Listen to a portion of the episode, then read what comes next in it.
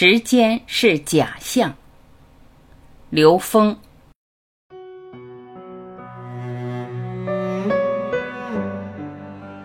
有人问刘峰老师：“首先，非常感恩老师的讲解。我想说的是，关于时间是一个假象这个问题，老师是不是能再次着重讲一下？”谢谢老师。刘峰老师回答。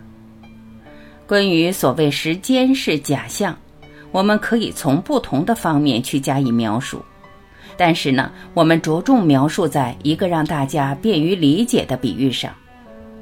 比如，我现在伸出三个手指头，把它相互垂直比划的时候，我们这三个手指头分别代表长、宽、高，大拇指是长，中指是宽，食指是高。在这个比喻的时候，我们知道它是代表三维的长宽高。那我现在调一个个儿，把大拇指朝上，这个时候的长宽高的高就变成了大拇指了。我再调一个个儿，把中指朝上，中指就变成了高了。这样就得到了一个非常简单的概念：其实三个变量它们互为高。同样，现在我伸出四个手指头，它们分别代表四个变量。这四个手指头的四个变量分别代表长、宽、高、时间。你换一个角度，长、宽、高、时间，再换一个角度，长、宽、高、时间，你会发现，原来这四个变量它们互为时间，也就是每一个变量都是另外三个变量的时间。就像我在三维里边比划，每一个变量都是另外两个变量的高，是一个概念。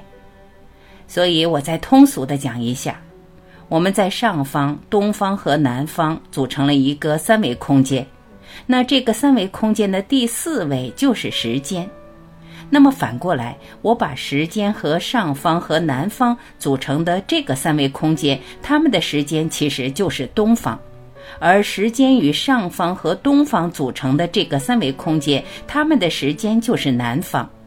所以，其实任何一个变量都可以是其他三个变量的时间。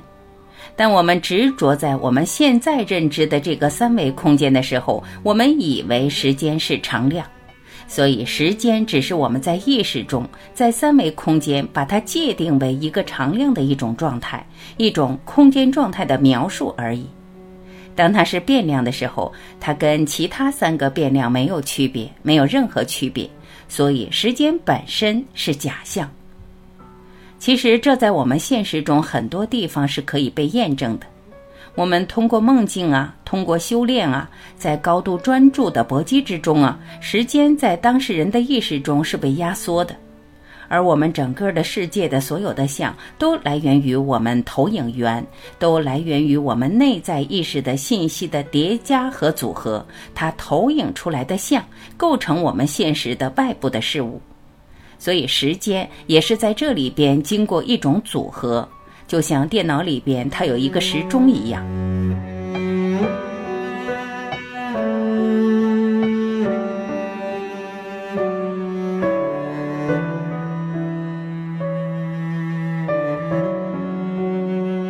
感谢聆听，我是婉琪，再会。